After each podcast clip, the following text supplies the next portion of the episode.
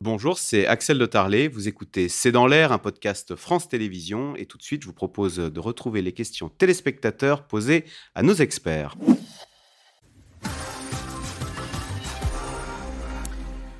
Alors, euh, Mariam Pierzadeh, Henri, qui pose un peu la même question. Les peuples arabes sont-ils très remontés contre la France? Est-ce lié à notre position pro-israélienne? Ou est-ce qu'on fait un peu de paranoïa là-dessus? Non, euh, c'est en, partie lié, euh, en partie lié, mais, euh, mais pas que.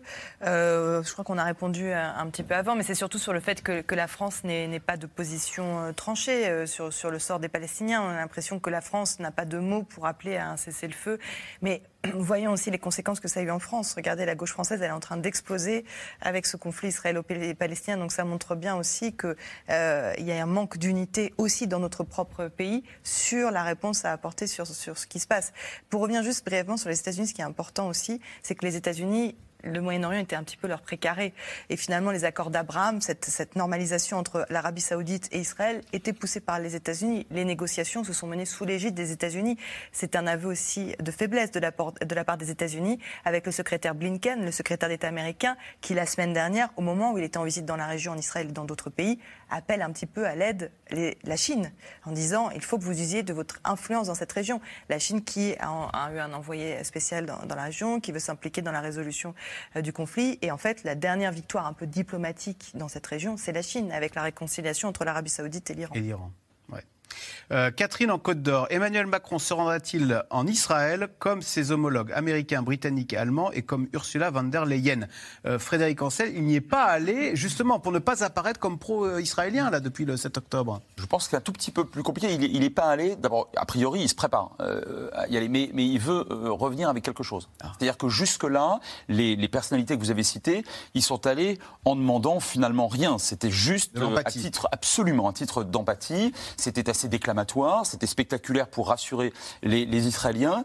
Emmanuel Macron souhaite euh, obtenir quelque chose, soit sur le plan politique, ça va être difficile, soit sur le plan humanitaire, pourquoi pas, quelque chose de plus. Et donc là encore, sans vouloir faire euh, acte de chauvinisme, je pense qu'on est un petit peu sévère vis-à-vis de la position de la France. La preuve, c'est que pour l'instant, le président de la République, lui, attend pour ne pas euh, s'inscrire dans une posture strictement favorable à Israël.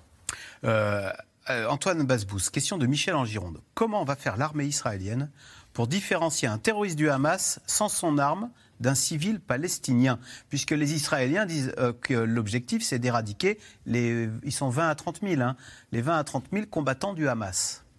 C'est toute euh, la difficulté. Comment distinguer un milicien, un combattant du Hamas quand il est en civil? Comment le savoir? Ils connaissent forcément les dirigeants, ils n'ont pas forcément la photo de, leur chef militaire, euh, elle n'existe pas, mais euh, les, combattants, euh, ils ne vont pas les reconnaître. Il, suffit d'enlever leur veste militaire, leur treillis, et puis ils deviennent des civils.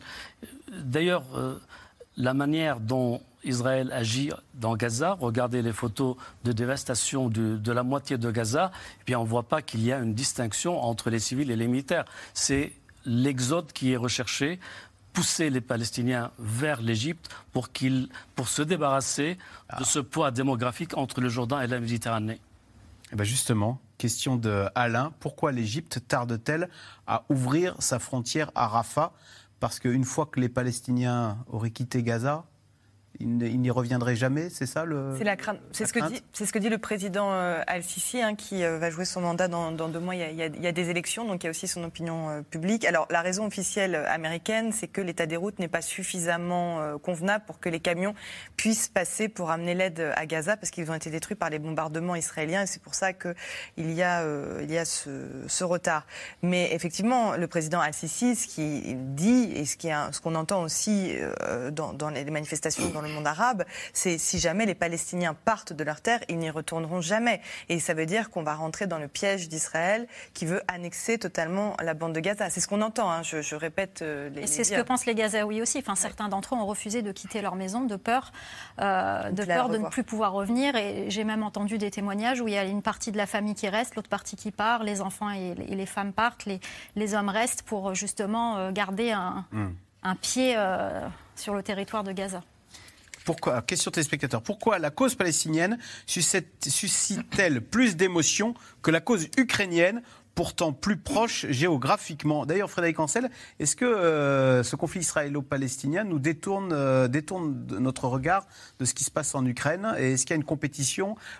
D'ailleurs, Joe Biden, je termine là-dessus, a dit il faut aider euh, l'Ukraine et Israël parce que ce sont deux démocraties qui sont bousculées par leurs voisins euh, dictatoriaux.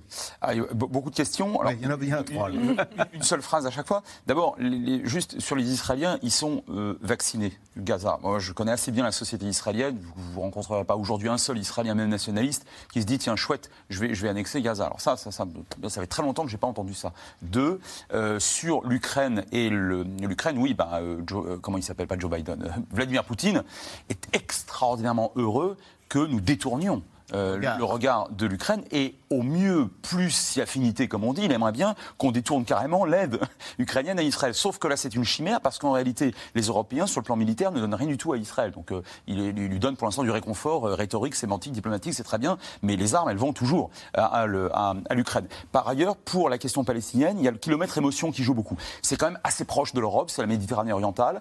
La France, il y a notamment une, une histoire extraordinairement longue, dans une moindre mesure des pays comme l'Italie, le Royaume-Uni, bien sûr aussi. Donc ça marque davantage. Mais je dois vous dire que les militants qui qu'on a vu hier, qu'on a entendu scander euh, place de la République euh, Allah Akbar, euh, le scandent beaucoup moins lorsque des musulmans Rohingyas, par exemple, sont victimes, eux, pour le coup, d'un véritable génocide de la part des autorités birmanes. Il y a de cela 5 ou 6 ans. Quant aux musulmans ouïghours de Chine, alors il y a un peu d'antisionisme derrière. Mais, mais, bien évidemment, et là encore, le terme d'instrumentalisation qui a été dit et utilisé à plusieurs plusieurs reprises tout à l'heure, me semble-t-il, est très juste malheureusement. Allez, merci beaucoup d'avoir participé à cette émission. Vous restez euh, sur France 5 et on se retrouve demain pour un nouveau C'est dans l'air. Bonne soirée sur France 5. Merci d'avoir écouté C'est dans l'air. Comme vous le savez, vous pouvez désormais écouter l'intégrale, mais aussi l'invité ou vos questions à nos experts. Tous ces podcasts sont disponibles gratuitement sur toutes les plateformes de streaming audio. Et pour le replay vidéo, c'est sur France.tv, bien évidemment. À bientôt.